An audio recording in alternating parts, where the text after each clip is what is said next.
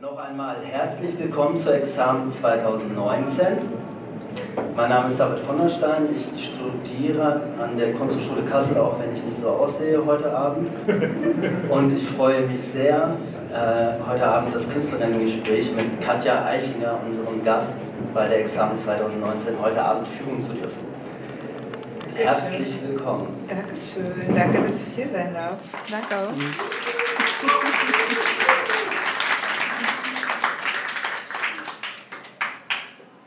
Ich glaube, wir fangen am besten da an, hm. wo es ja. am einfachsten ist, in Kassel. In Kassel, ja. ja. Äh, du bist in Kassel zur Schule gegangen. Mhm, ich, bin, ich, bin, ich bin in äh, Volkmarsen geboren, das ist ein bisschen westlich von Kassel. Die ersten vier Jahre in Wolfhagen aufgewachsen und dann nach Fuldabrück gezogen. Nice. da wohnen meine Eltern immer noch, genau. Und bin dann ähm, aufs Friedrichsgymnasium gegangen. Okay. Siehst du, ich habe gerade noch ähm, mir eine Frage notiert, mhm. weil heute Abend geht es ja vor allen Dingen auch um Kunst und was mir als äh, Zugezogenem in meinem ersten Jahr sofort ins Auge gesprungen ist, in der Abiturzeit werden immer Plakate gestaltet. Aha. Kennst du das noch? Gab es das schon, das Ritual? Nee, wir hatten eine Abi-Zeitung. Okay, ja. schade. Weil das ist etwas, was ich sehr, sehr wertschätzen gelernt habe hier in Kassel, dass während der Abi-Zeit überall Plakate hängen, wo ich Freunde und Familie ihre Abiturienten unterstützen. Das hätte mich. Äh, Bettlaken? Wer, es, Bettlaken, ja, okay. Wer Entschuldigung. Es, gab, und es gibt Unterstützung der Abiturienten, das ist äh, ja, außerordentlich. Das ist äh, ja. sehr, sehr, sehr schöne Geste auf jeden Fall. Bei uns gab es nur Trauma. Ja. okay, also dann gab es das damals noch nicht. Schade. Ja. Aber abgesehen von deiner Schulzeit in Kassel, hattest du in Kassel, sogar vor deiner Schulzeit, deine ersten Berührungspunkte mit Kunst auch? Ja, das war interessant. Ich war ja, ähm, äh, ich war ja eingeladen, wir hatten uns ja getroffen mit äh, Joel und saßen da so und ähm, äh, hatten über Kassel geredet und mir war so ein, äh, ich hatte gar nicht, mir war gar nicht bewusst, dass das das erste Kunsterlebnis war, aber ich, es gab halt diesen Turm von Richard Serra, der vor dem Fridericianum stand. Und ich kann mich noch äh, bewusst daran erinnern, hinten im Auto äh, bei, von meinen Eltern zu sitzen und diesen Turm zu sehen. Und mir wurde gesagt, das ist Kunst. Und darüber nachzudenken als Kind. Also ich habe auch nicht darüber geredet, sondern es lief das ganz, all das lief nur. Äh, ich hatte auch bis zu diesem Zeitpunkt nie darüber geredet, sondern es lief einfach dieser äh, innere Monolog ab. Das ist Kunst. Das macht mir aber auch ein bisschen Angst. Warum ist das Kunst? Das ist verrostet. Das ist aber auch sehr interessant. Also dieses, und dann stellte sich bei unserem Gespräch heraus, dass das 1976 war. Das heißt, ich war fünf Jahre alt. Ja. Und ähm, das fand, fand ich erstaunlich, dass ähm, dann zu merken, dass das äh, diese, also für mich ist Kassel und die Dokumenta ein Beispiel, wie öffentliche Kunst wirklich toll funktionieren kann. Ähm, das, und auch das, dass man, man weiß, man hat auch manchmal auch als Elternteil überhaupt keine Ahnung, welche, welchen Aus, äh, Einfluss oder welche Auswirkungen so ein, ein, öffentliches Kunstwerk hat. Also für mich, es war eigentlich so eine frühe Auseinandersetzung mit, ähm, mit dem Begriff, Begriff, Begriff, Kunst. In meiner Erinnerung dachte ich, ich wäre wesentlich älter gewesen, aber ich war eben hm. noch nicht mal in der Schule. Ja. Erinnerst du dich noch, was dir an der Arbeit Angst gemacht hat? Nee, es war halt verrostet. Also es sah eher aus, so mein Vater hatte viele kaputte Autos bei sich in der Garage. Es sah eher aus wie was von diesen Dingen. Ähm, und es war halt auch sehr groß. Und gleichzeitig war es aber aufregend. Also es war, weil es hat, es wirkte eben so, als ob es nicht dahin gehört. Das war was Verbotenes und dadurch irgendwie interessant und aufregend. Okay. Ja. Und, und auch zu sagen, äh, meine Mutter zu fragen, was ist das? Und meine Mutter sagt, das ist Kunst. Ja, das ist allein diese Auseinandersetzung, das war also. Aber ja. war das eher dieses, war das, äh, naja, es gibt ja dieses, das ist Kunst, hm. ähm, aber ich verstehe das nicht. Und ähm, war, kam das aus der Richtung? Dieses, dieses so. Nee, es war eher so, aha, das ist Kunst. Also, ist, also man nimmt ja auch als Kind so alles Mögliche so als Information auf und sagt, okay, also ich jedenfalls. Nee, ich dachte jetzt an deine Mutter eigentlich, ob es mhm. da ein Kunstverständnis gab oder ob das einfach so die Akzeptanz war, dass das als Kunstwerk gilt. Ähm, also äh, wir hatten, ich weiß nicht, teilweise... Äh, also meine Eltern, ich bin mit meinen Eltern sehr viel auf so äh, Besichtigungstouren gegangen. Ich kann mich auch daran erinnern, ich war, glaube ich, zehn und wir waren in Florenz und da war der Donatello und anhand dieses Donatellos hat mir meine Mutter Homosexualität erklärt. Also ähm, äh, diese, also Kunst hat immer irgendwo auf jeden Fall Präsenz. Ja. Okay. Ja, aber jetzt nicht übermäßig. Ja. Es gab ein gewisses Kunstinteresse okay. zu Hause. Ja aber eben eher von traditioneller Kunst. Aber was ganz großartig war, wo ich dann wirklich, wo sich dann war, als ich, da war ich zehn und ich war Fahrschülerin, wie gesagt, meine Eltern wohnten auf dem Dorf, wir wohnten auf dem Dorf und ich musste halt vom Friedrichsgymnasium runter zu, rüber zum Hauptbahnhof laufen und äh, ging halt die Königstraße runter und als Kind, ich war zehn, ich fand halt alles, was mit Kirmes, Rummel und Viehmarkt zu tun hatte, ganz aufregend und toll. Und dann war da eine große Menschenmenge vom Friedrichianum, also auf der Königstraße so. Und ähm, ging Raunen durch die Menge und ich war, dachte auch, da war irgendwie so ein Zelt und dann dachte ich, oh, das ist ein Viehmarkt hier, das ist irgendwas Kirmes, ja. Und äh, sah dann da auf dem, etwas auf dem erhöht, da äh, auf so einer, stand da ein Mann mit äh, Trenchcoat und Schlapphut und fuchtelte da irgendwie rum, Raunen ging durch die Menge. Das wirkte sich irgendwie alles, aber dann habe ich gemerkt, da ist doch kein Viehmarkt und bin dann halt weiter zum Hauptbahnhof gegangen. Und dann abends lief in der Hessenschau ähm, genau diese Bilder. Und dann stellte sich heraus, dass da äh, Josef Beuys die Zarenkrone eingeschmolzen hatte und daraus einen, ähm, äh, den, den, den Hasen, den Osterhasen gegossen hatte. Und, ähm, und dann dachte ich so, okay, das ist Kunst. Ich war, das, war, das war das erste Mal, dass ich bei einem Ereignis dabei war, das dann in dem Fernsehen lief. Ja. Ich war halt sehr stolz, dass ich da dabei war.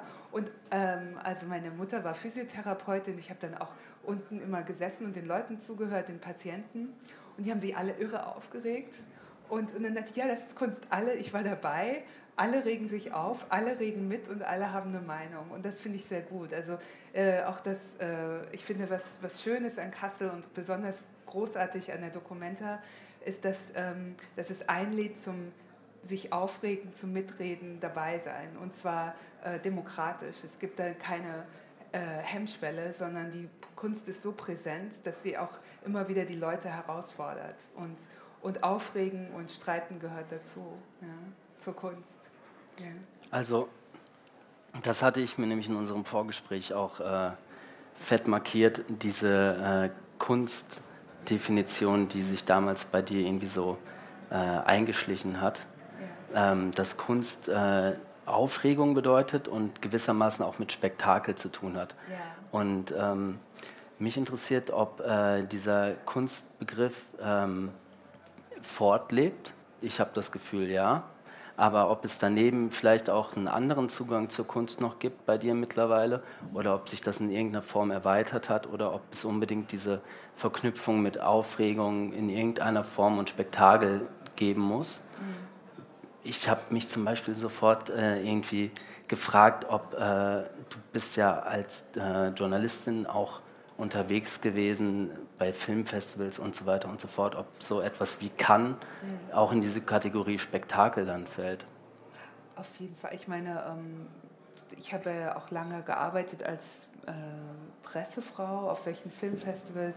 Das sind natürlich Marketingplattformen. Also es ist Wege, gerade im, im Independent-Filmbereich, ähm, Film zu vermarkten. Also Klappern gehört im Film definitiv zum Handwerk und sicherlich mittlerweile auch in der Gegenwartskunst. Also dass es einen ruhigeren Begriff von Kunst gibt, äh, natürlich. Also äh, Kunst hat für mich auch jenseits des Spektakels immer was von Transzendenz natürlich. Und dass es einen so äh, bewegt, ob das nun durch Aufrütteln, durch Aufregen oder auch durch Nachdenken ist, dass man, dass die Welt etwas verrückt ist. Also anders, dass die Welt, dass man der Blick auf der Welt, die Welt sich etwas verändert. Ja ähm, oder sich neu ergibt.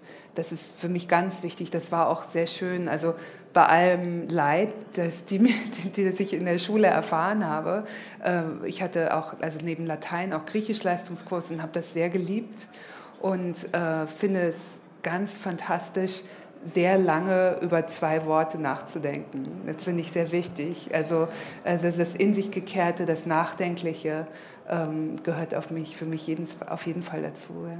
Gott, ja, ich kann das sehr gut verstehen.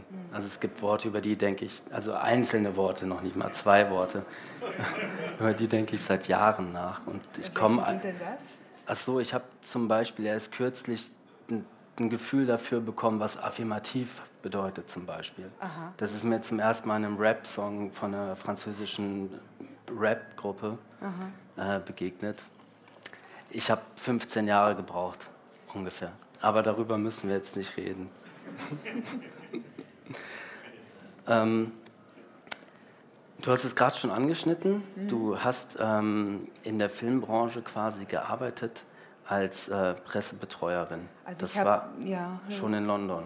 Ja, ich habe, also ich bin nach Kassel ganz weit weg, soweit ich konnte, ähm, und bin nach London gegangen und habe da auch studiert. Und ähm, ich hatte eigentlich einen einen äh, Studienplatz an der HDK in Berlin. Und das war noch vor der, vor der Mauerfall, dass ich mich entschlossen habe, also dass ich mich da beworben habe.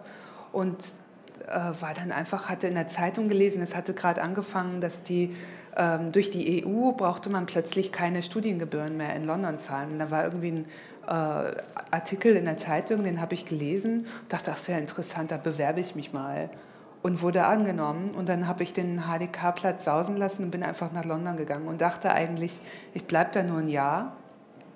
Und es war auch so ein völlig damals neu ausgedachter Studiengang, der hieß Communication Studies. Keiner Mensch wusste, was das ist. Das, mittlerweile ist das ja normal, Kommunikationswissenschaften. Ähm, und die haben uns einfach so in Psychologie, Soziologie und irgendwie äh, Anthropologie Kurse reingesteckt, was halt, was halt so gerade gab. Und, aber ich hatte halt einen, ähm, äh, also war, hat, war, wollte jetzt gar nicht beim, zum Film, hatte aber einen äh, Tutor, der hat sich auf Filmzensur äh, äh, ähm, äh, spezialisiert. Und es war auch zu einer Zeit, als in Großbritannien gab es einen großen Skandal. Da hatten zwei kleine Kinder, so Siebenjährige, hatten ein zweijähriges Kind umgebracht, nachdem sie einen Horrorfilm gesehen hatten. Und da gab es eine große Diskussion darüber, was Film ausrichtet im, ähm, im Menschen. Also welche Macht haben gerade Film und Videos. Und das, darauf hat sich mein Tutor spezialisiert und das hat mich fasziniert. Und dann habe ich ein Praktikum am, an der britischen Zensurstelle gemacht und eigentlich war es die politische Dimension, die mich zum Film gebracht hat. Denn also eine äh, der wichtigsten wichtigsten Sachen, die ich in Kassel gelernt habe, also einer der wichtigsten Momente meiner Schulzeit war in der siebten Klasse. Wir hatten, äh, was weiß ich, Lateinunterricht. Ich weiß jetzt nicht, ob es im Bello Gallico stand oder im Bornemann, diesem Lateinbuch. Da war, äh, war eine Geschichte, ähm, dass ähm, Cäsar hatte, äh, es gab eine Schlacht zwischen Cäsar und einer anderen, irgendwie Galliern oder so. Ähm, und ähm, nach der Schlacht hat Cäsar die äh, diese, diese Truppe, die, die, feindliche Truppe hinrichten lassen. Und, ähm, und dann sagt er, dann der Trommler der feindlichen Truppe sagt dann, ich habe doch gar nicht, kommt zu Caesar und sagt, ich habe doch gar nicht gekämpft. Ich habe doch nur die Trommel geschlagen. Und äh, dann sagt dann Caesar, ja, aber weil du die Trommel so gut geschlagen hast, haben sich so, sind so viele meiner Männer gestorben. Und das fand ich sehr wichtig, weil, also, und dann mit der die Moral von der Geschichte, die wir auch damals, und da muss sagen, wir waren zwölf. Und das hat wirklich unsere Lateinlehrerin ganz toll äh, gemacht, äh, hat dann gesagt, ähm, ihr müsst euch überlegen, gerade der Künstler hat keine Entschuldigung. Als Künstler hat man keine, ähm, hat man, muss man, hat man eine Verantwortung. Und ihr müsst euch immer überlegen, für wen ihr die Trommel schlagt. Und das ist irgendwie, das ist hängen geblieben. Und, und deswegen verbinde ich Kunst immer mit Politik. Auch Unterhaltung ist politisch. Ja.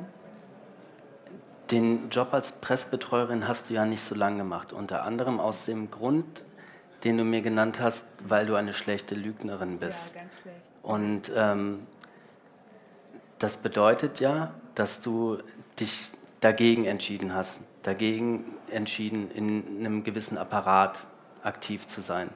Ja. Und ähm, dann frage ich mich, für wen schlägt deine Trommel? Ach, für wen schlage ich die Trommel? Auf jeden Fall. Ähm, äh, gut, das ist immer, das ist natürlich auch immer situationsabhängig, aber natürlich können wir uns nicht mit, ähm, bin ich, äh, glaube ich an die Rationalität und die Aufklärung. Das ist meine Trommel, natürlich. Und alles, was sich dagegen, ähm, und äh, die Menschenrechte und die Aufklärung, ja. Also äh, ich wüsste jetzt nicht, äh, und, und klar ist äh, das Problem, ähm, dass wir gerade in jeder Ecke, ob das nun diese ganze ESO-Welle ist oder das Internet, das ist gerade die Aufklärung und das Projekt der Aufklärung äh, unter, unter einem großen ähm, äh, bedroht ist. Ja. Okay. Mhm. Ähm, dieses Studium war am British Film Institute. Ja. Und ähm, Du hattest noch eine andere Professorin? Ich hatte, ähm, ja, meine äh, Professorin war Laura Mulvey. Das ist die Frau, die ähm, äh, große Feministin der englischen Filmtheorie, die hat einen Text geschrieben, Visual Ple Pleasure and Narrative Cinema, in dem sie den, den äh, Begriff The Male Gaze, also den männlichen Blick definiert. Ähm, das ist mittlerweile, also ich in, in, Großbritannien und in Amerika ist das ein Standardtext, den jeder Filmhochschüler oder auch jeder Kunsthochschüler lesen muss. Ich weiß es nicht, wie das in Deutschland ist. Ähm, aber das war meine Tutorin und bei, durch sie bin ich bei Freud gelandet. Ja. Okay.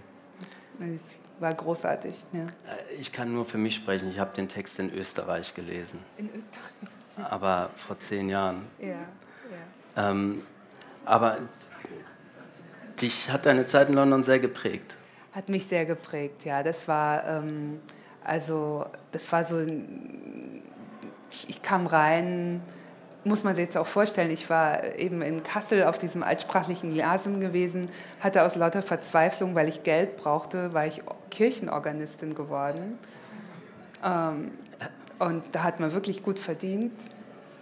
Und, ähm, und dann auf einmal lande ich in London.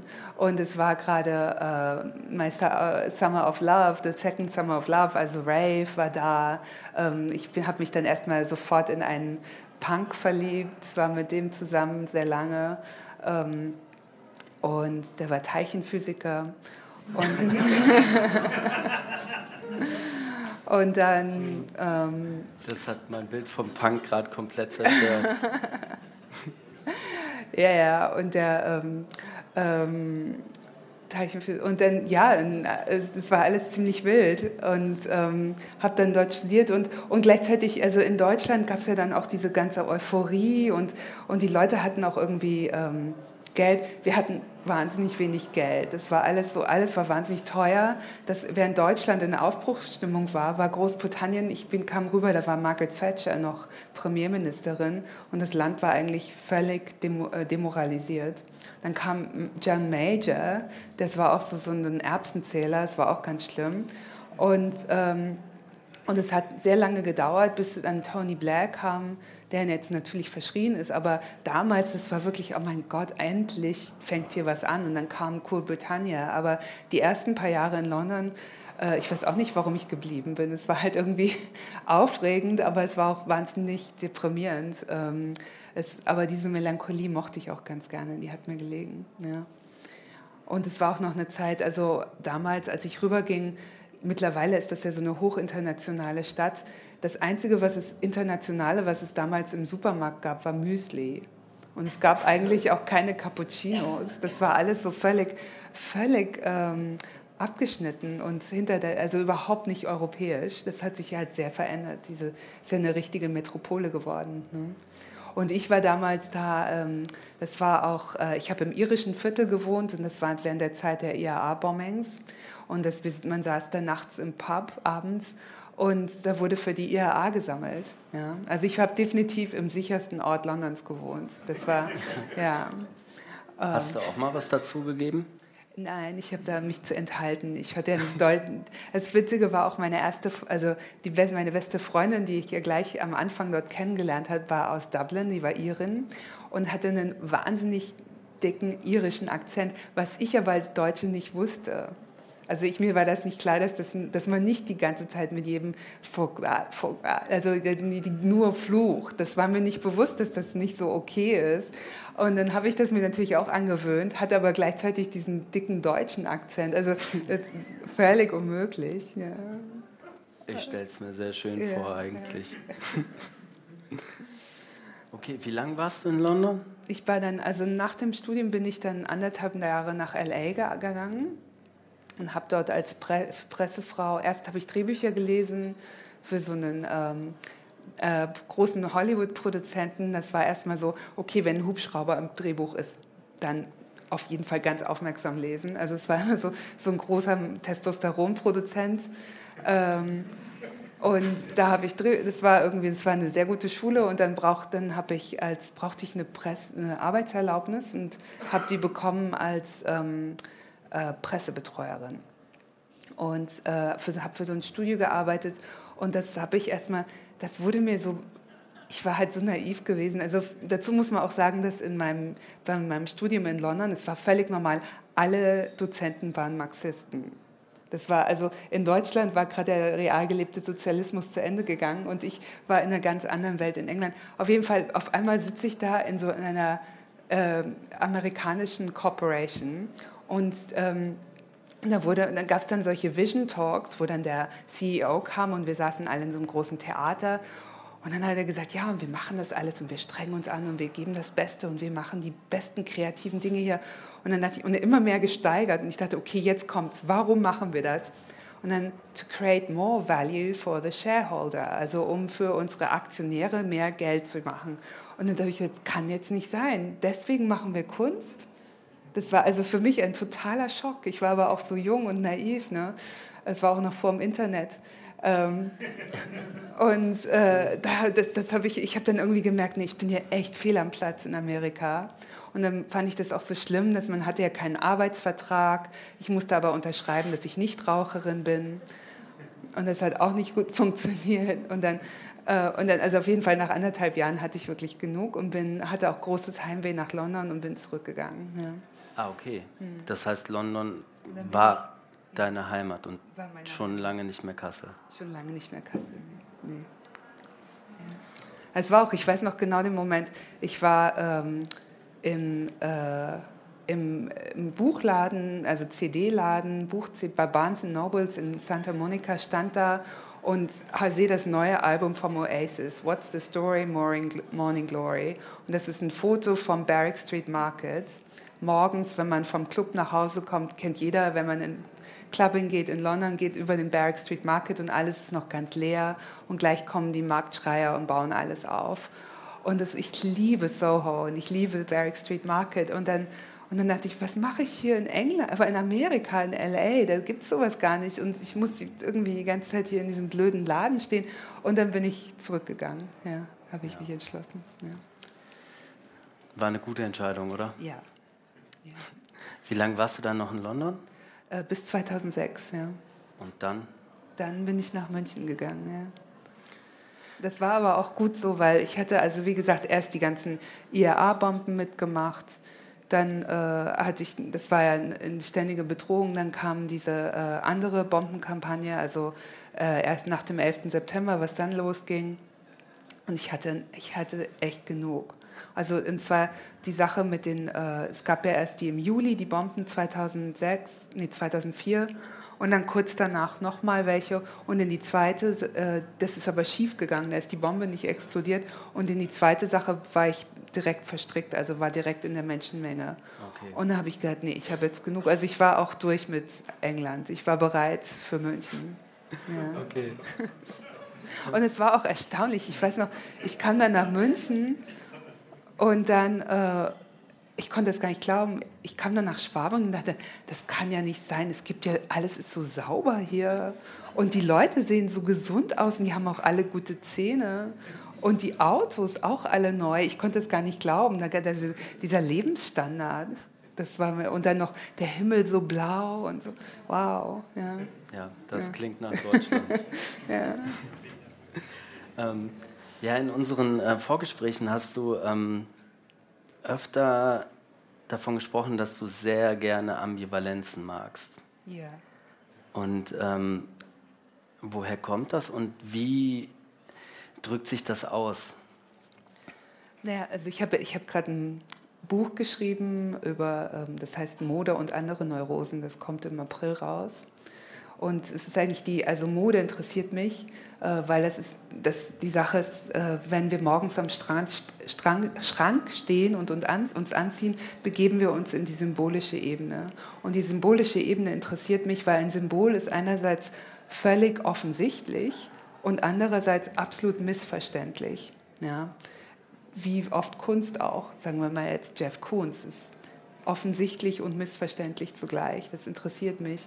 Äh, die symbolische Ebene interessiert mich äh, wahrscheinlich auch durch die Mythologie geprägt, ja, oder auch diese ähm, die, also die Vieldeutigkeit, also die, äh, die Ambivalenz ist für mich die Essenz des Menschlichen, ähm, weil wir auch ähm, per se ambivalente Rätsel sind, auch nicht plausibel als Menschen. Also äh, was mich so an der Psychoanalyse interessiert, ist, dass ähm, wir machen ja als Menschen keinen Sinn. Wer ich gestern war oder wer ich vorhin vor einer halben Stunde noch war, macht keinen Sinn äh, in dem Sinn, wer ich jetzt gerade bin.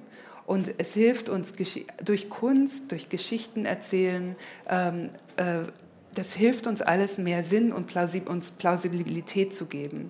Also ich, wenn, ich mir, wenn ich dir jetzt erzähle, wer ich bin, ähm, dann habe ich jetzt vielleicht mal eine Zeit lang das Gefühl, dass ich nicht so durcheinander bin, wie ich mich fühle. Ja? Ähm, oder dass ich, äh, oder ich stehe vor einem Kunstwerk und auf einmal fühle ich mich innerlich, äh, ein Kunstwerk kann uns ja diese Ruhe geben. Also durch die Betrachtung eines Kunstwerkes kann uns das Gefühl geben, zumindest irgendwann die, Tra die, die Trains, die, die, die ähm, die, die Züge, die die ganze Zeit durchs Hirn fahren, sind für einen, einen kurzen Moment mal still. Ja. Und das ist auch das Schöne am Schreiben, das Schöne am Kunstmachen, dass man zumindest mal ganz kurz diesen Moment der Ruhe und der, der Nicht-Ambivalenz führt, aber gleichzeitig die Liebe zur, ohne, ohne die Ambivalenz gäbe es keine Kunst. Ja. Ähm, und auch kein, nicht das, das Menschliche. Ja. Hm. Hast du eine Arbeit, zu der du zurückkehrst, weil du weißt, dass sie einen Ruhepol für dich darstellt? Oder hast du dieses Erlebnis öfter äh, in Museen, was weiß ich nicht was? Mhm. Oder also, in Film? Also auf jeden Fall Musik. Musik ist für mich äh, ganz wichtig. Das ist das, was ich immer wieder, also es gibt Musik, die ich immer wieder höre. Natürlich, ich glaube, das machen wir alle. Oder also dieses, ähm, das Schöne auch an der Musik ist ja auch, dass dann die ähm, Rationalität ruhen kann. Also sie dem kom kommuniziert absolut direkt mit uns, ohne dass wir ähm, äh, und gleichzeitig funktioniert sie aber auch auf einer rationalen Ebene. Das ist sehr schön. Aber für mich ist ähm, ach, so viel. Also es gibt auch diese Kunst. Ich ähm, im es gibt in München das Lehnbachhaus und für mich war als Teenager so deutscher Expressionismus sehr wichtig. Ähm, und das wieder zu sehen, sich daran zu erinnern, so, sich so unglücklich zu fühlen und dann aber in diese, diese, in diese Bilder zu versinken, ist manchmal richtig schwierig, weil, weil dann alles wieder zurückkommt. Ähm, aber ich liebe Velázquez. Ich, bin, ich liebe, liebe, liebe Velázquez, Diego Velázquez, besonders Las Meninas und, ähm, oder auch äh, das ist ein Porträt von Philipp II. Das sind solche unfasslich äh, komplexen, also wie die Art, wie er Menschen porträtiert und in, in allen ihren Widersprüchen und in ihr auch der Widerspruch zwischen Begehren und äh, sozialer Rolle und, ähm, und Macht. Das finde ich alles sehr interessant. Ne? Aber es sind so viele, ich könnte jetzt so viele Kunstwerke nennen. Okay, ja, dann brechen wir das an der Stelle ab. das ist ja jetzt so ähm, dein individueller Zugang zur Kunst gewesen. Ich mhm. ähm, äh, würde dich gerne fragen, ob du auch einen Wert von Kunst siehst, der über das Individuum hinausgeht der sich auf einer sozialen oder gesellschaftlichen Ebene irgendwie entfaltet und da eine wichtige Rolle spielt oder spielen kann. Oh, e-, extrem. Also ich meine, ich finde auch ähm, diese Sache von Wertigkeit oder gerade mit dem Kunstmarkt, das ähm, natürlich jetzt Künstler hier oder die auch hier ausstellen, müssen sich damit natürlich auseinandersetzen. Aber teilweise, was eben stattfindet, dieser Kunstmarkt, ist natürlich auch die, also die Sache ist ja die, der Kapitalismus basiert auf der Idee des Copyright. Ohne Copyright gibt es keinen Kapitalismus. Was macht der Kunstmarkt, was macht Basel, ähm, ist natürlich die große Kultivierung des Genius, des Individuums, von dem man natürlich sich fragen kann, funktioniert das, äh, existiert das überhaupt? Ja. Ähm, äh, ich finde, äh, also sehr oft auch Phänomene in der Wissenschaft ist ja, dass, dass äh, verschiedene Laboren innerhalb von Sekunden oder Minuten gleichzeitig die gleiche Entdeckung machen. Und dieses Phänomen ist natürlich, wir sind, wir existieren alle als Individuen in, innerhalb dieser ähm, ähm, äh, innerhalb der Gemeinschaft diese, die Idee, dass äh, so ähm, so militante Ideen der Un, dass man nicht voneinander abhängig ist, ist, ist Quatsch. Wir, wir, brauchen alle einander. Ähm, und, ähm, und gleichzeitig äh, sind wir alle, haben wir das Ego. Also das ist ja auch ein interessantes, ambivalentes Spannungsverhältnis zwischen ähm, wie äh, ein Individuum, das Teil der Gemeinschaft ist und gleichzeitig aber brauchen wir auch das Ego und wir brauchen einen gewissen Grad an Narzissmus, um zu überleben als Menschen. Ja? Ähm, und auch als Künstler, um als Künstler tödlich, man muss sich ja auch ernst nehmen als Künstler, man kann sich nicht die ganze Zeit niedermachen. Gleichzeitig muss man auch die Monumentalisierung des, Ego, äh, des Egos bringt nicht viel, man muss sich auch immer Teil der Gemeinschaft sehen. Ist das jetzt, was ich eine Antwort auf deine Frage? Ich weiß nee, nicht. Ich, wenn ich Fragen stelle, dann kenne ich die Antwort noch nicht. Also, ähm, also und gleichzeitig ist natürlich äh, äh, sagen wir jetzt, ich meine, Richard Serra in Kassel oder auch, ähm, das sind natürlich kollektive Rituale. Die Dokumente ist ein kollektives Ritual, was wichtig ist für die Gesellschaft. Ja.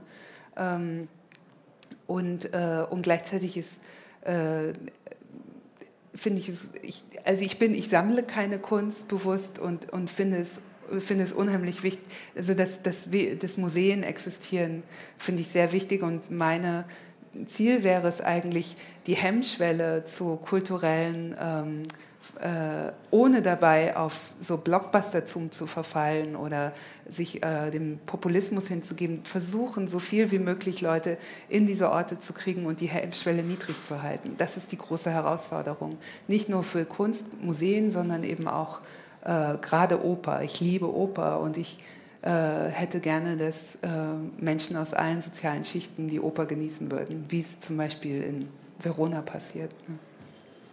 Hast du Ideen dafür? Mhm. Weil ich glaube, das ist auch so ein bisschen mein Projekt. Mhm. Und äh,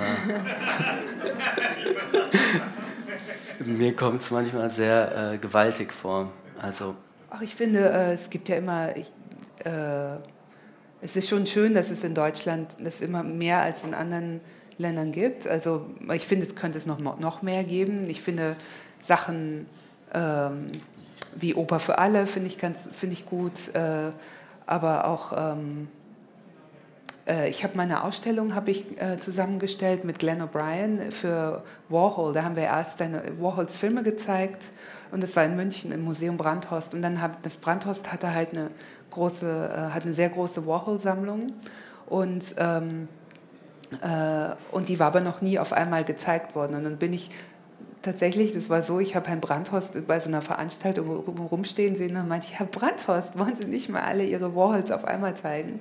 Und dann, ja, wollte er. Und dann, ähm, äh, und dann haben wir eine sehr, sehr erfolgreiche Ausstellung gemacht, die eben auch andere Leute reingezogen hat. Also ähm, war die erfolgreichste Ausstellung vom Brandhorst jemals und, äh, und hat eben Leute ins Museum geholt, die sich sonst vielleicht äh, Angst davor haben. Das war sehr schön. Also, aber es gibt wenige Künstler wie Warhol. Und, und, ähm, aber die Idee ist ja immer, dass man Leute reinholt und dann sie dazu überredet, vielleicht nochmal zu kommen, weil sie eine gute Erfahrung hatten. Ne? Das ist eine... Ähm, es ist ja auch, ich glaube, es ist auch ein großer Trend in Museen, die Schwellen zu verringern oder sagen, Texte sind ja auch Texte an den Wänden, die in einfacher Sprache geschrieben sind. Das sind ja wichtige, ähm, wichtige Entwicklungen. Ne? Aber ich bin auch, ich bin, ich bin kein Museumskurator. Ja, also, aber ich glaube, äh, nee, da kann gut, man machen. Es gibt so viele kommen Sachen. Ja oft ja. gute Ideen von außen. Ja. Ähm, ich überlege schon die ganze Zeit, wie ich die Kurve kriege, weil ich würde gerne noch über ein anderes Thema, das dir sehr wichtig ist, glaube mhm. ich, sprechen und was mich auch äh, selber, habe ich gemerkt, länger beschäftigt, nämlich Malls, Shopping Malls. Shopping Malls, ja, ja, ja. ja. Und ähm, ich habe jetzt irgendwie, das ist ein bisschen längeres Zitat äh, von dir aus dem Ausstellungskatalog mhm. zu einer Ausstellung, die du 2016 ja. kuratiert hast. Ich hatte, ich hatte, nee, ich hatte Fotos. Ich hatte genau. Fotos in der Ausstellung von mir. Ja, ja. Okay, und dazu gibt es einen Katalog. Der Den Text ist ja. aber auch von dir, ne? Auch von mir. Genau. Ähm, da geht es auch ein bisschen um dieses Thema Zugang zu Kunst. Mhm. Äh, das ist ein bisschen das Fazit. Ich versuche das mit meinem ähm, mittelmäßigen Englisch kurz vorzulesen. The shopping mall does more than respond to consumption needs. It is expression of human desire for a place that cheers us when we are feeling low. Shields us when we're feeling low. Yeah. Cheers. Shields. She Shields. Shields, yeah. Oh Gott, ja. Yeah. Entweder war das Internet falsch oder ich. Um, provides orientation when we are looking to, to lose ourselves. Human proximity when we feel isolated. That so many people visit shopping malls can only mean that this need is not being satisfied elsewhere. For that reason, every shopping mall is also a challenge to our cultural institutions to reflect upon themselves and their social responsibilities. Mhm.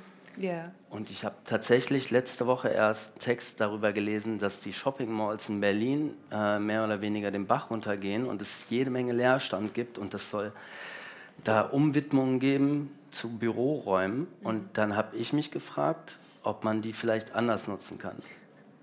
Äh, Im ja. Sinne von Kunst. Im Sinne von Kunst, ja. Ja, ja macht es doch. Ja, ja. Ja, vielleicht kennt jemand einen Investor, den wir ansprechen das können. Das sind natürlich alles, also diese, diese Moorbesitzer, das ist ja ein, ähm, die sind, äh, da wird jeder Zentimeter abgemessen, inwiefern der ähm, äh, Profit liefern kann. Ne? Also die sind, äh, das sind völlig andere. Aber wenn du sie überreden kannst, dass sie irgendwie Geld machen und ihre... Ja, ja, da sind wir wieder beim Thema, da geht es wieder mhm. ums Geld machen. Ne? Ja, Weil, Du meinst Kunst und Kommerz? Ja, können wir auch noch kurz drüber reden. Können wir reden. auf jeden Fall drüber reden. Ähm, ich finde, ich habe nämlich, weil du hattest vorher gesagt, dass wir da drüber reden wollten.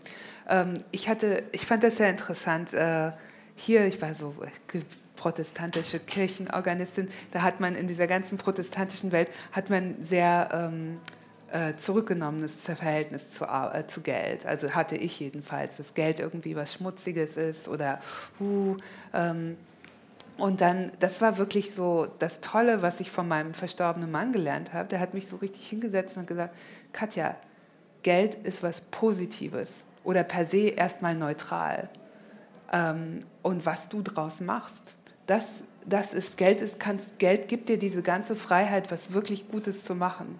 Und, ähm, und das musst du als was, als was Positives, vor dem man auch keine Angst haben muss. Ja?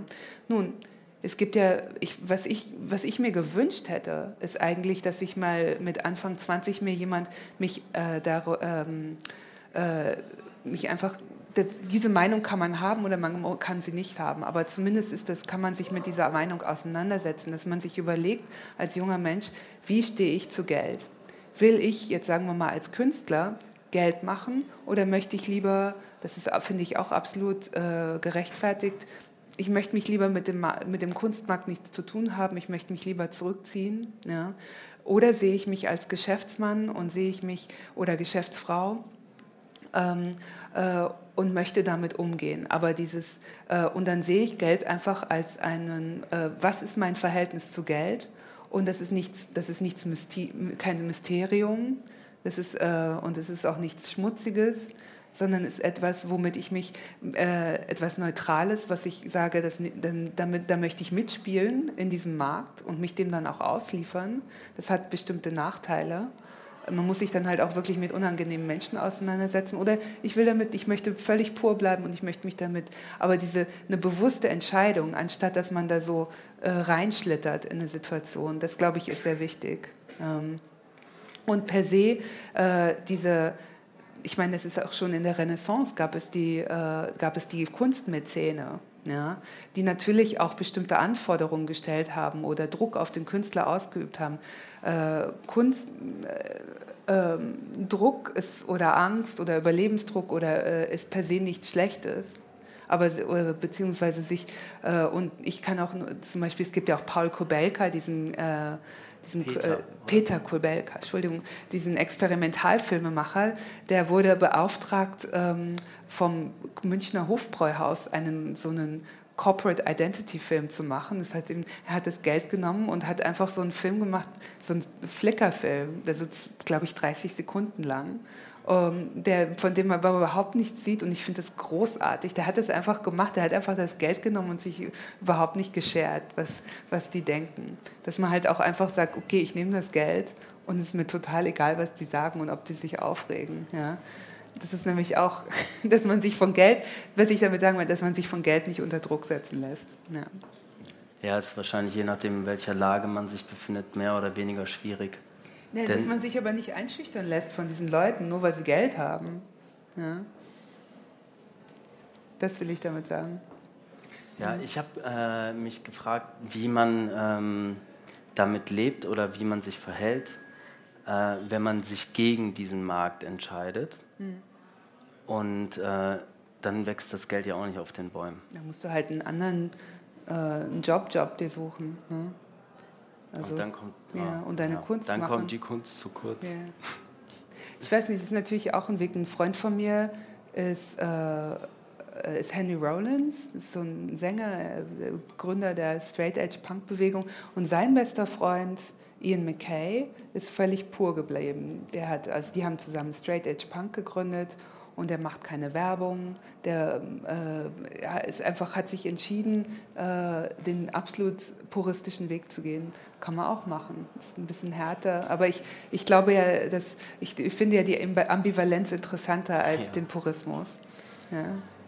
Also, dass man da auch aus dieser Spannung heraus was, was schöpfen und ziehen kann. Und, und sich, oder Wut entwickeln kann, ist auch, sehr, ähm, auch eine sehr effektive Emotion. Ja, ich bin tendenziell eh auch. Äh, Wut, hat mich, Wut hat mich wahnsinnig weit gebracht. Ja, mhm. ja glaube ich. Mhm. Man muss halt wissen, wie man sie kanalisiert. es war nämlich so, ähm, das muss ich jetzt nochmal sagen, an dieser Stelle. Also unser äh, Schuldirektor am Friedrichsgymnasium hieß Helmut Kohl. ähm, und ich hatte, ich habe das zweitbeste Gymna äh, Abitur gemacht damals im Jahrgang. Und da hätte ich eigentlich vorgeschlagen werden sollen für das äh, Stipendium des deutschen Volkes. Das war der einzige Weg, wie ich ein Stipendium kriegen konnte. Und, ähm, und dann hat er mich aber nicht vorgeschlagen, sondern meinen besten Freund. Und äh, dann gehe ich zum Herrn Kohl und der Herr Kohl, was, wieso, äh, wieso haben Sie mich nicht vorgeschlagen? Und dann sagt er, Fräulein Hofmann, das ist, weil Sie den Geist der Schule nicht repräsentieren. Und dann habe ich gedacht, du Arschloch, dir zeige ich es. Und das mache ich seitdem. Ja. okay. Ja, hoffentlich hat er es auch mitbekommen. Ja, schön. Hm. Du hast noch eine andere Vorliebe von dir genannt. Äh, du magst Dystopien. Achso, wir haben jetzt gar nicht über Shopping Malls geredet. Achso, ja, oh ja. Weil, nee, weil Konsum ist sehr interessant. Warum konsumieren wir? Völlig rätselhaft kann man nicht wirklich nachvollziehen. Also wir brauchen ja eigentlich nichts oder sehr wenig. Ja. Ich bin ja. definitiv nicht der Richtige, um das zu beantworten. ich, ich, ich, konsumiere äh, ja. selten und äh, versuche dabei bedacht vorzugehen. Mhm. Ähm, mich fasziniert aber dieses äh, hemmungslose und äh, orientierungslose mhm äh, konsumieren auch sehr. Also ich habe schon sehr viel Zeit auch hier in Kassel im City verbracht und stand einfach nur am Geländer und habe mir den Wahnsinn angesehen. Mhm. Also wenn man nicht dahin geht, um irgendetwas zu kaufen, dann ist es echt ein großartiges Schauspiel. Aber ähm, naja, einem begegnen immer wieder neue Erklärungsansätze dafür, warum das so ist. Aber ähm, und das ist natürlich, also ein Grund, warum ich das, wer mich wirklich so, ähm, warum ich das, das, hängt auch mit der Dystopie zusammen. Äh, ich liebe J.J. Ballard, den Autor, der halt immer diese dystopischen ähm, äh, Zukunftsszenarien strickt und sein letzter Roman, ähm, ich, also ich hatte mich schon mit Shopping Malls während des Studiums beschäftigt, also mein, ähm, äh, ich hatte so einen Tutor, der hat, war Anthropologe das war halt sehr interessant, äh, wie, wie Menschen mit, mit äh, welche Emotionen sie in Gegenstände investieren und warum sie äh, auch den, der Ursprung des Träumens beim, beim Konsumieren, dass man sich, wir gehen ja nicht, ähm, wir kaufen ja nicht, weil wir das Ding wirklich besitzen sollen, wollen, sondern wir kaufen uns, weil wir alle möglichen Träume uns zurechtgestrickt haben, was dieses, dieser Gegenstand nun alles bewirken ja. könnte. Und spätestens an der Kasse sind die Träume dann vorbei. Und dann muss man, also man, die Realität des Produktes kann nie dem Traum standhalten ja? und ähm, den Erwartungen standhalten. Und, ähm, und dann habe ich eben Ballards letzten Roman gelesen, äh, Kingdom Come. Und äh, das war ganz also interessant. Der spielt in einer Shopping Mall. Das war 2006. Ich war, habe ich ihn interviewt. Ähm, und es, ähm, also spielt in einer Shopping Mall und dort geht es äh, um, um, wo nationalistische Gruppierungen sich gebildet haben. Also die Menschen in diesem Vorort von London gehen die ganze Zeit einkaufen. Ihr einziger spirituelles Bedürfnis ist, einen Parkplatz zu finden. Und, ähm, und gleichzeitig hat sich, äh, das ist dieses wunderbare Wort, äh, Satz, die, äh, was Ballard geschrieben hat, die Vorstädte träumen von Gewalt. Ja. Und das Verrückte ist, wenn man heute äh, in Zeiten von Brexit, Kingdom Come. Ich habe damals äh, Ballard interviewt und dachte so, ah, jetzt hat er irgendwie so seine prophetische Ader hat er irgendwie verloren. Also Nationalismus 2006, das konnte man sich überhaupt nicht vorstellen. Wovon redet der Mann? Ja? Heute, wenn man sich dieses Buch, man könnte das Buch nicht mehr verfilmen, weil es so alles schon passiert ist. Es ist kein, es ist kein dystopischer Roman mehr, es ist Wahrheit geworden. Ja, also Nationalismus und diese Leerheit des Konsums. Ich glaube, ein Grund auch, warum wir, äh, weißt du, wenn du dir die Träume deines Lebens äh, bei Amazon bestellen kannst, dann ist das irgendwie langweilig. Ja? Ähm, wenn du so, dein Lebenstraum kommt per Amazon im Flatpak, ja. Ähm, und das ist auch vielleicht ein Grund für diese, diesen, diesen, diese Extremheiten, die wir gerade erleben, diese, diesen Extremismus, diese, diese Polaritäten, dieses überall diese Empörungskultur und eben auch dieser Nation, dieser, der, das Wachsen des Nationalismus, ob das nicht auch irgendwo mit der äh, einhergeht mit dieser Lehre, die wir in, in unserer zunehmend konsumgesteuerten ähm, also in diesem spätkapitalistischen Konsumgesellschaft erleben, ob das nicht zusammengehört, dieser, die, Le das, die Lehre des Konsums, die Lehre der Ware, äh, die, äh, diese, die Träume, die Aura der Ware, der Ware, die sich immer als, als nichtig erweist und dass wir, dass wir nach, echter, nach echten Emotionen suchen in, in all diesen Konsumträumen und diese äh, echten Emotionen arten dann immer so aus. Also vielleicht finde ich einen interessanten Gedanken. Ich habe ihn aber noch nicht zu Ende gedacht ja, wird sich auch herausstellen. Hey, ich habe für mich jedenfalls schon entschieden, ich will das Buch lesen. Ich habe mich kürzlich äh, erst angefangen mit äh, Ballard und äh, Concrete Island habe ich angefangen. Ah, Kennst ja. du das? Ja, klar. Auch sehr gut. Crash ist natürlich sehr wichtig. Ja. Weil mein Vater war Unfallsachverständiger. Es war auch sehr witzig, weil ähm, also äh, ich hatte vor kurzem, wollte ich so Fotos suchen von mir als Baby und meine Mutter so, ja, die ganzen Negative, die sind da alle in der Schublade. Ich gehe zu der Schublade. Ähm, und äh, dazu muss man sagen, dass mein Vater Design studiert hat, Autodesign, ist dann aber äh, aus mehreren Gründen beim, als, beim Unfall gelandet. Und ähm, äh, und hat sich aber immer als Künstler empfunden. Und diese Kunst hat er über seine Fotos von, den, von diesen Unfallen ausgelebt. Also wenn man bei uns nach Hause kam, es lagen überall so Fotos rum von kaputten Autos im Wohnzimmer. Und dann äh, auf jeden Fall habe ich dann die, die Schublade aufgemacht mit den ganzen Negativen, guck rein Und dann merke ich, dass mein Vater für die Familienfotos die Arbeitskamera benutzt hat. Das heißt, äh, in dem Film, wo ich das erste Foto von mir als Baby, das sind drei Fotos von mir als Kind geboren, ne, in den Armen meiner Mutter, dann kommt erst mein kaputter Peugeot. Und dann so, ah, Baby kommt nach Hause, hm, dann noch so ein Totalschaden. Ja. Also, und das ist meine gesamte Kindheit ist eingerahmt von kaputten Autos. Gott, ja, Kein Wunder, dass ich auf J.G. Ballard stehe. Ja. Dann war Crash dein erstes Buch? Crash war mein erster Ballard, ja. ja. Okay. Kann ich sehr Wusstest empfehlen. du das schon vor unserem Gespräch? Was denn? Das, äh, in diesem Zusammenhang. Naja, weil du vorhin erzählt hattest, dass du diese, dieses, äh, diese Entdeckung gemacht hast in unserem Vorgespräch also. mit äh, Richard Serra. Und so, ich wollte ja. jetzt wissen, ob ich jetzt nochmal auf was gestoßen bin. Aber das wusstest du schon vorher, ne? Ja, ja. okay. okay ähm, ist so schwierig, also wir könnten eigentlich die ganze Zeit über Malls reden. Ich habe äh, ein Nichtort, eine Mall ist ja eigentlich ein Nichtort, das ist ja das Interessante. Und er ist absolut fake. Also in dem Sinne auch ein totaler Ort unserer Gegenwart. Also es sind ja auch fakes Vogelgezwitscher, ja. Ähm, fake Himmel. Ja, ähm, ich hatte noch in Anlehnung an äh, eine sehr, sehr schöne Antwort von dir in einem Interview, das war Anfang des Jahres, ähm, wo du ein Bild skizzierst von alten Frauen in einer Shopping Mall in den USA, die sich dort zum Laufen treffen. Ja, ja. Weil sie, wie du vermutest, sich da sicher fühlen. Ich musste sofort an äh, äh, ein Zitat denken, das ich kürzlich aufgeschnappt habe, was mich sehr irgendwie überrascht hat, weil ich es irgendwie so und was sehr stark ist von Gregor Schneider, dem äh, Künstler. Mhm. Den ich ähm, ganz großartig finde. Ja. ja. ich auch mittlerweile. Also ich bin sehr, sehr spät drauf gekommen.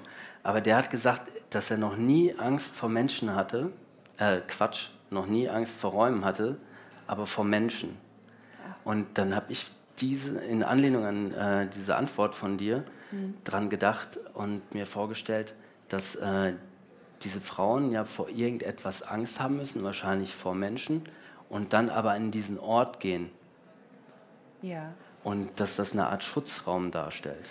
Also das ist ja auch das Wichtigste an der Mall, ist die Sicherheit. Das ist das oberste Prinzip, was natürlich als dieses schreckliche Attentat in München war, eine völlige Verletzung dieses, also wenn, wenn ein, wenn ein ähm, äh, Gewalttat in einer Mall stattfindet, dann ist das... Äh, ist das, weil das Interessante ist ja auch in Malls, die Leute wie zu Kindern mutieren. Also sie, die Leute, wenn man ihnen zuguckt, meistens lecken sie an irgendwelchem Eis ja, und sehen dann, also wenn die wüssten, wie die aussehen, wenn sie so durch die Gegend latschen und dann so rumgucken, also sie sind so äh, wie Kinder und, und können, das ist glaube ich auch das, warum sie gerne reingehen, weil sie so loslassen können und sich einfach von diesen bunten Lichtern verführen lassen ja? und, und sich so sicher fühlen. Also die Sicherheit gehört dazu.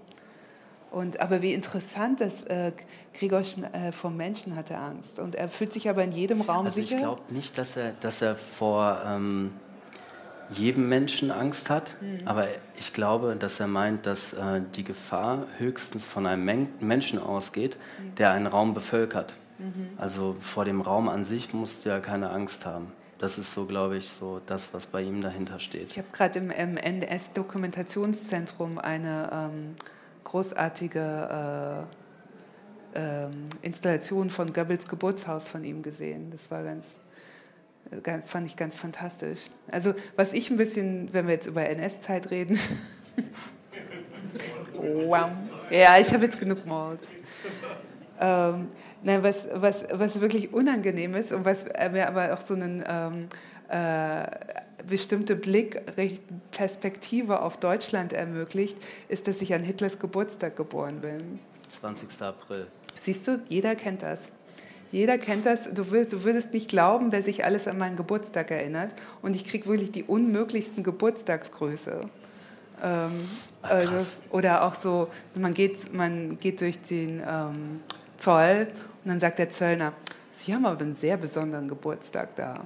Was sagt man da dem Zöllner? Ne? Ähm, Das ist so, äh, da habe ich, äh, ja, das hat, hat, einen seltsamen Blick auf Deutschland, kriegt man da. Ja. Ich habe auch äh, jemanden in der Verwandtschaft, der da Geburtstag hat, sonst wüsste ich es wahrscheinlich nicht. Ach so. Okay, dann, du bist entschuldigt. Ja. ähm, mir ist gerade bewusst geworden, oder klar, wir an so vielen Stationen äh, sind wir irgendwie aufs Thema Terror gestoßen und Attentate und was weiß ich nicht was und Dystopien und so mhm. weiter und so fort. Und ähm, wir sind ja alle noch sehr jung hier, mhm. also zumindest äh, die Ausstellenden und Entschuldigung. Nein, ich wollte gerne den Spieß umdrehen und äh, fragen, ob du auch äh, ein gewisses utopisches Potenzial siehst und ob du auch Utopien magst und ähm, in der Kunst am besten. Also ich glaube. Ich glaube, ich bin nicht so der utopische Typ, nee. Nee, ich interessiert mich lieber, was kaputt ist. Wahrscheinlich Kind von einem Unfallsachverständigen. Ne? Ja. Ja. Gott. Also, ja, Gott weiß, wenn ein Neuwagen Also ich habe immer das, das Problem ist mit, dem, mit den Utopien, ähm, äh, dass die eben leicht äh, zu, ähm, dass solche Utopien eben sehr leicht zu Ideologien oder hochreglementierten Szenarien werden, die, ähm, die erstmal äh, einen hohen, ich glaube, äh, das viel, der Einschritt, Einschnitt in die Freiheit und die Utopie äh, hängen für mich sehr nah zusammen. Und, und komischerweise haben ja Utopien, weil die ja auch immer was äh, Irrationales haben und einen Glauben haben, sind für mich erstmal verdächtig ja, und können eben dann dadurch leicht zum Fanatismus führen. Ähm, ich verstehe sehr gut, was du meinst, weil ich habe äh, so eine Phase gehabt in meinem Leben, wo ich diese ganzen klassischen Utopien gelesen habe und daher kam dann auch meine Vermutung, dass es da diesen Hang zum Totalitarismus gibt. Mhm. Ähm, aber ich meine jetzt eher so einfach utopisches Denken. Also es geht nicht darum, äh, irgendwie eine Staatsform zu entwickeln, sondern einfach äh, neu zu denken, in andere Richtungen zu denken. Und ähm, Hoffnung spielt eine Rolle dabei, wahrscheinlich letzten Endes auch. Ähm, Nee, ich habe das mit dem Alter eben angeschnitten, aber ich sage das halt immer, wenn bei mir in der Familie irgendwie Bad News Thema sind, dass ich irgendwie zu jung bin, um den ganzen Laden aufzugeben. Mhm. Und man muss halt Wege und Mittel finden, finde ich, ähm, seinen kleinen Teil oder größeren Teil dazu beizutragen, dass irgendwie auf die Spur zurückkommen. Und das war halt so ähm, die Frage. Also es zielte halt darauf ab, ob ähm,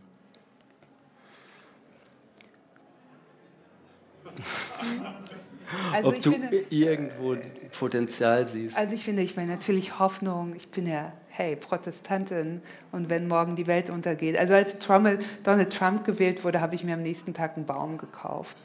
Ja, ähm, ich also die Hoffnung stirbt zuletzt auf jeden Fall. Also weißt du, wenn, wenn heute die Welt untergeht, äh, wenn morgen die Welt untergeht, würde ich mir heute auch einen Apfelbaum pflanzen, hat auch Luther gesagt. Ne? ich ähm, kenne mich mit Luther nicht ach so. aus. Na, auf jeden Fall. Ähm, Achso, der ganze Witz hat gar nicht funktioniert. Ne? Nee, ähm, Irgendjemand hat den sicher verstanden. Na, auf jeden Fall, ähm, ich finde mit, der, äh, mit diesem, ich finde es sehr, also wie gesagt, auch die Ambivalenz, ich finde es sehr wichtig zu akzeptieren, dass wir am, äh, Menschen sind und immer wieder auch in unserer Menschlichkeit zu akzeptieren, dass. Ähm, dass wir Schattenseiten haben, dass Vergeben, Vergebung ist eine große, ein großes Thema und dass wir auch, ähm, äh, dass wir in der, menschlich sein heißt to fuck up, ja, ein Mensch sein ist Fehler zu machen, ein Mensch sein heißt äh, äh, ähm, äh, Gesellschaft, Politik ist immer schmutzig und damit mit extrem hehren, äh, es muss, gut, es muss dem Großteil der Gesellschaft gut gehen und, und die Rationalität muss befolgt werden. Aber ansonsten heißt es, das auch zu akzeptieren, äh, weil bei Utopien, das hat für mich immer auch so dieses puristische und wir wollen jetzt, äh, dass es kein Leid mehr gibt und wir wollen, dass es das und das nicht gibt. Dieses ganze Ausschalten von dem, was dazugehört, Mensch zu sein und Leid, Schmerz, verlassen werden, gehört nun mal dazu, ist ganz wichtig. Äh, Krankheit, alles, was schmutzig ist, alles, was unangenehm ist, die ganzen Schattenseiten. Wir können nicht, und eine Utopie ist immer so auch dieser Versuch, nur auf der, ähm, auf der Sonnenseite zu leben. Niemand von uns hat ein, lebt nur auf der Sonnenseite. Und, und wer, das, wer sagt, dass das funktioniert, äh, ist ein Lügner. Ja. Das war Katja Eichinger und die Utopie, genau. Kurze Geschichte. Ja. Ähm, und ja. Ja, ich überlege, ob das ein, äh, gutes Schlusswort ist. Ist, ist das gut?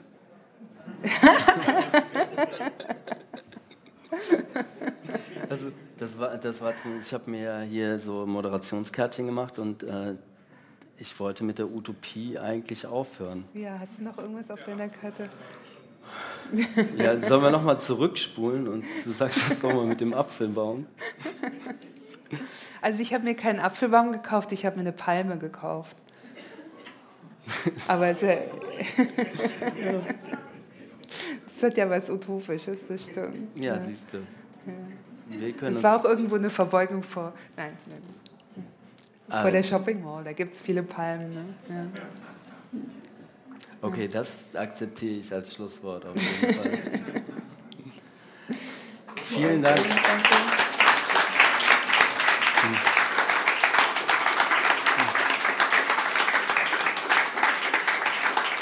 Dankeschön.